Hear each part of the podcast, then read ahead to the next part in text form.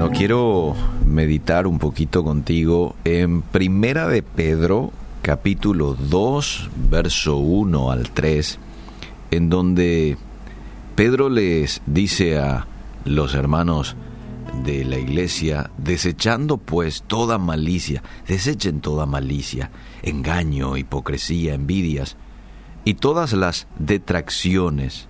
Verso 2, desead como niños recién nacidos la leche espiritual no adulterada, para que por ella crezcáis para salvación, si es que habéis gustado la benignidad de Dios.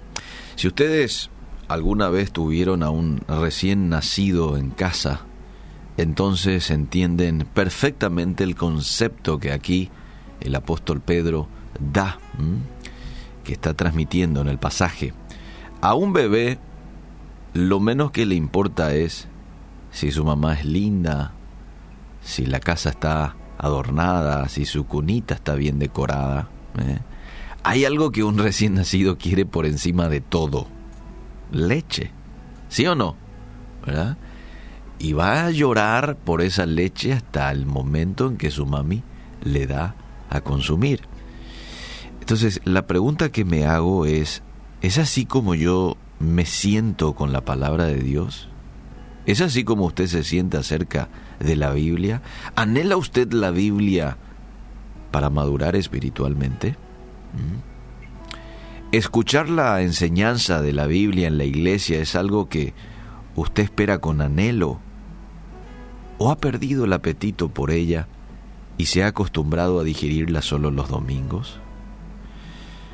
Normalmente cuando una persona se convierte recién al cristianismo, este experimenta esa hambre por leer la Biblia, por, porque todo acerca de la salvación es muy nuevo, es muy emocionante para esa persona, entonces comienza a leer, leer, leer. De pronto una persona te dice, cuando yo me convertí recién, leía ocho, nueve horas por día la Biblia, ¿verdad? Hay varios casos de esto. Pero con el paso del tiempo el atractivo desaparece.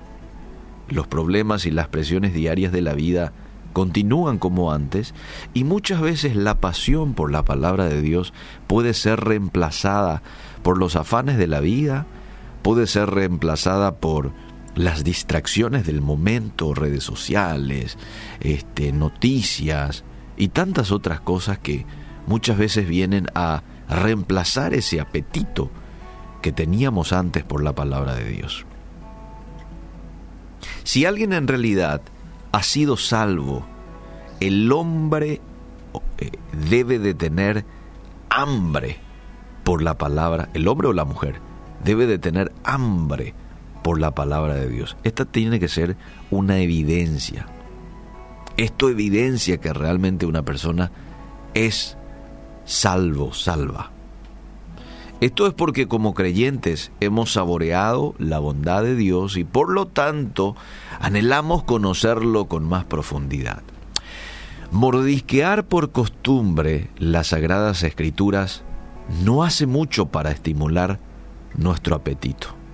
La palabra de Dios es un gusto adquirido y cuanto más nosotros la consumamos, mayor va a ser nuestra hambre por ella. Amable oyente, hoy no se sienta mal si usted ha perdido su deseo por la palabra de Dios. Quizás usted diga, cierto, antes yo leía, pero leía con pasión. Hoy por hoy no lo hago de esa manera. Y quizás pasan días en los cuales yo no leo la Biblia. Bueno, no se desespere. Lo que tiene que hacer es, en primer lugar, pedir perdón a Dios por haber reemplazado eh, la lectura de la palabra de Dios por cualquier otra cosa. Es importante también que usted identifique qué es aquello que le ha distanciado de la palabra de Dios. Identifica. Y una vez identificado, entonces hace algo para que eso no vuelva a ocurrir de ahora en adelante. Y pedirle a Dios con todo tu corazón que Él restaure el apetito por leer su palabra. Y a medida que usted se familiarice más con la Biblia, va a notar que su entendimiento y su deseo por ella van a aumentar. Y lo mejor de todo es que su amor y su devoción por Jesús va a crecer también, ¿verdad? Así que hoy es un día en el cual debemos de darnos cuenta lo importante que es para un cristiano estar leyendo constantemente la palabra de Dios. Es el manual de vida. Allí está escrito todo lo que su creador espera de usted. Ahí está escrito cómo es que yo hallo la vida eterna, cómo es que yo puedo vivir una vida abundante. Todo está escrito allí. Ahora es importante que yo vuelva, en el caso de que hayas perdido, y en el caso de que nunca luego hayas tenido un una cita especial con la palabra de Dios, entonces empieces a hacerlo de hoy en adelante tu costumbre, tu hábito. ¡Wow! ¡Qué buen hábito!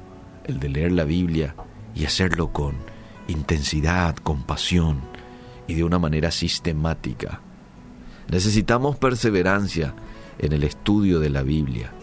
No es una semana y luego voy para otra cosa, no. Tenemos que ser perseverantes en esto. Y estoy seguro de que si hay una persona que toma esto con perseverancia y lee las Sagradas Escrituras de una manera sistemática, no vas a ser igual a lo que eras antes.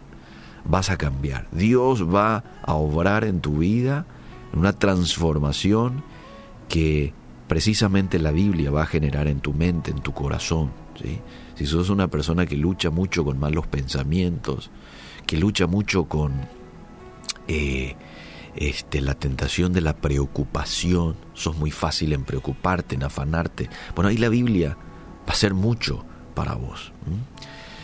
Eh, así que quiero dejarte esta reflexión allí para que puedas tomar decisiones importantes el día de hoy. Gracias por tu palabra, Dios.